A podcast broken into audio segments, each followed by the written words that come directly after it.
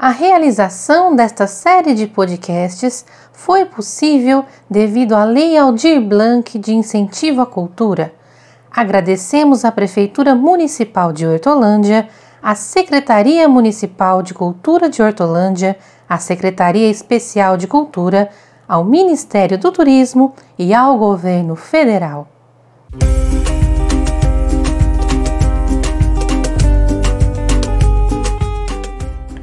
Olá, tudo bem? Eu sou a Júlia e esse é o podcast Patrimônio em Debate. No episódio de hoje, vamos conversar sobre o conceito de patrimônio cultural.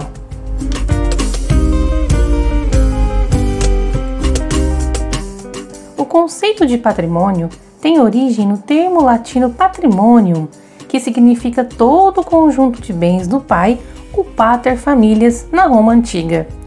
Ainda que a ideia de pai de família pareça semelhante à dos dias atuais, o pater familias era o senhor de um domínio muito maior, incluindo entre os seus bens seus escravos, seus filhos, sua esposa, seus itens móveis e imóveis, seus animais, unindo seu patrimônio que era transmitido por testamento, inclusive às pessoas. O conceito surgiu assim como uma forma de garantir os interesses aristocráticos de propriedade privada na sociedade romana, em um momento em que a grande maioria da população não possuía bens nem escravos, logo não tinha patrimônio. Atualmente, o conceito de patrimônio pode ser entendido de duas formas.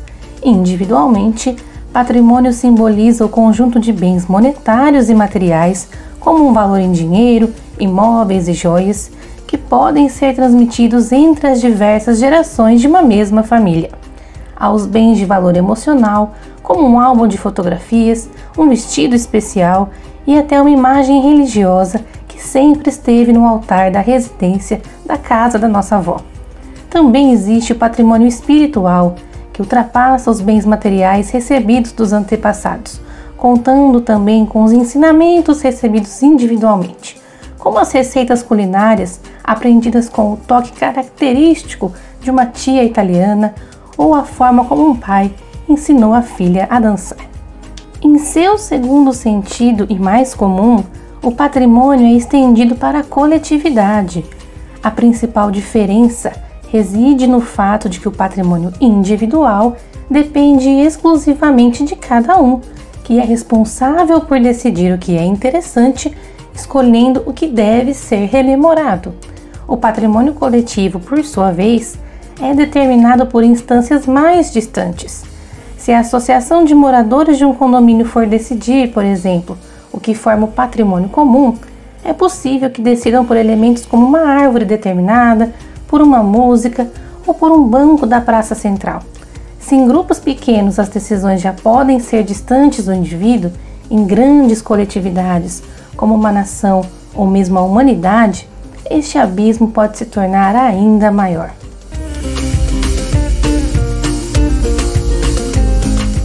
Para compreender a relação entre a sociedade e o patrimônio, é necessário refletir sobre o princípio da coletividade, que não se define apenas a partir da união de todos os indivíduos ou a soma das partes, como definiu Platão uma coletividade é formada pela diversidade dos grupos que a compõem, que se apresentam em transformação constante, demonstrando objetivos diferentes, muitas vezes conflitantes entre si.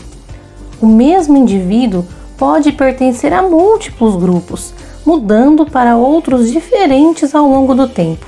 Dessa forma, a coletividade possui grupos identificados por faixas etárias, como os idosos, as crianças, adultos e adolescentes, por tipo de atividade econômica, aposentados, estudantes, vários ramos profissionais, por identidade de gênero, dentre muitos outros.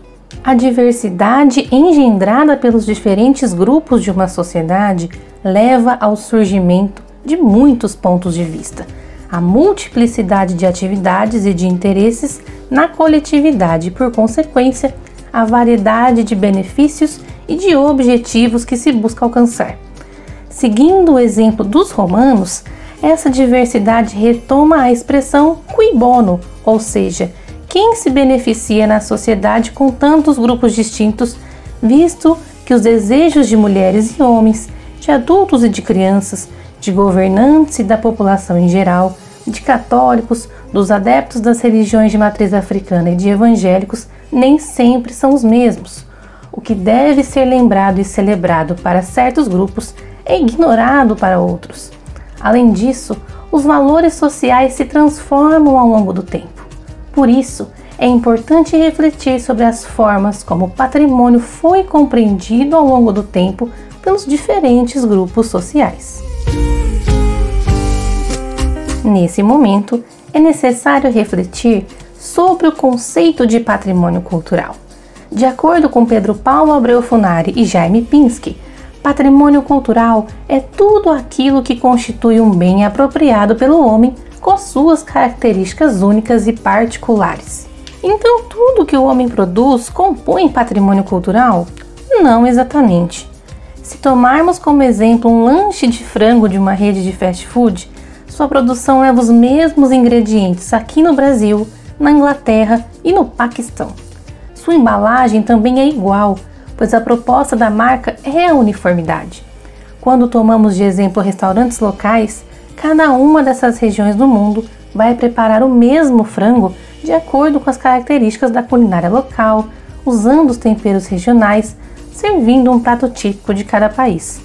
Enquanto o sanduíche é um bem cultural global, pois é muito semelhante em todo o mundo, o frango se torna uma iguaria regional, sendo um patrimônio cultural da sua própria região, ou seja, uma particularidade da cultura local.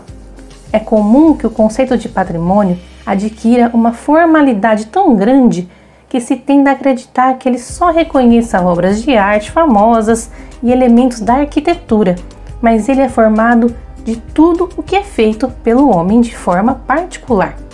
O processo de formação do patrimônio cultural contemporâneo funcionou como um movimento de legitimação e representação simbólica de um conjunto de ideologias, buscando criar referenciais simbólicos por meio de um conjunto de fontes de sacralidade imutáveis, iniciado no século XIX com a formação dos Estados Nacionais. A partir do momento em que se cria uma identidade, seja ela nacional ou regional, capaz de unificar essas fontes de autoridade, transformadas em elementos culturais materiais ou imateriais, com determinados valores e ideias, tais elementos passam a representá-las, formando um discurso que reforça o caráter imutável, sagrado e essencial deste patrimônio.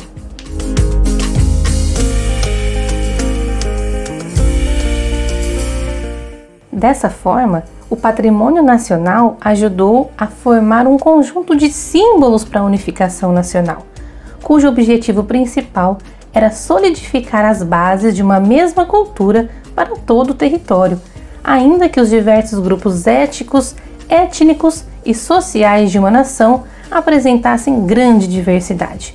Com isso, o patrimônio nacional foi imbuído de um papel político muito importante especialmente a partir da virada do século XIX para o século XX, pois ajudou a determinar quais memórias deveriam ser lembradas oficialmente e, por consequência, quais deveriam ser esquecidas ou caladas. Nesse sentido, o patrimônio vai indicar a eleição oficial, o que também indica uma série de exclusões, ao mesmo tempo em que revela que um projeto está sendo construído, buscando representar determinado passado histórico e cultural de uma sociedade. É importante ressaltar que, em geral, quando se fala em patrimônio, normalmente se faz referência exclusivamente aos bens culturais, especialmente ao patrimônio arquitetônico e histórico. Nesse sentido, o conceito de patrimônio cultural se torna muito mais abrangente, visto que também contempla o conjunto de patrimônio ambiental, já que o ambiente passou a ser considerado como um produto de cultura na medida em que sofre a ação humana e também se transforma. Além disso, a construção do patrimônio cultural é diretamente influenciada pela concepção do que cada sociedade entende sobre o que é importante conservar e preservar em cada momento da sua história. A escolha do que deve ser preservado depende também de um conjunto de negociações levadas a cabo entre vários setores sociais, o poder público e os próprios cidadãos, recebendo significados plurais de acordo com as circunstâncias de seu presente. De forma global, a partir dos anos de 1970, o patrimônio cultural passou a ser valorizado como um instrumento de memória social.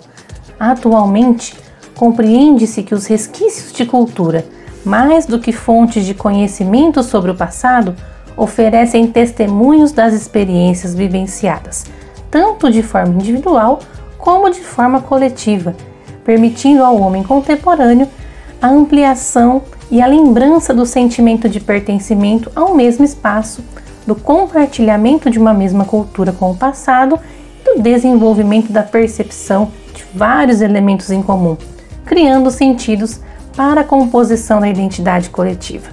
Assim, a preservação do patrimônio cultural, seja na forma de documentos escritos, paisagens, imagens, objetos, traçados urbanos ou áreas naturais, garante que as sociedades possuam maiores possibilidades de reconhecerem a si mesmas. Ficamos por aqui. Fique por dentro da nossa programação e conheça um pouco mais sobre o patrimônio brasileiro. Até a próxima!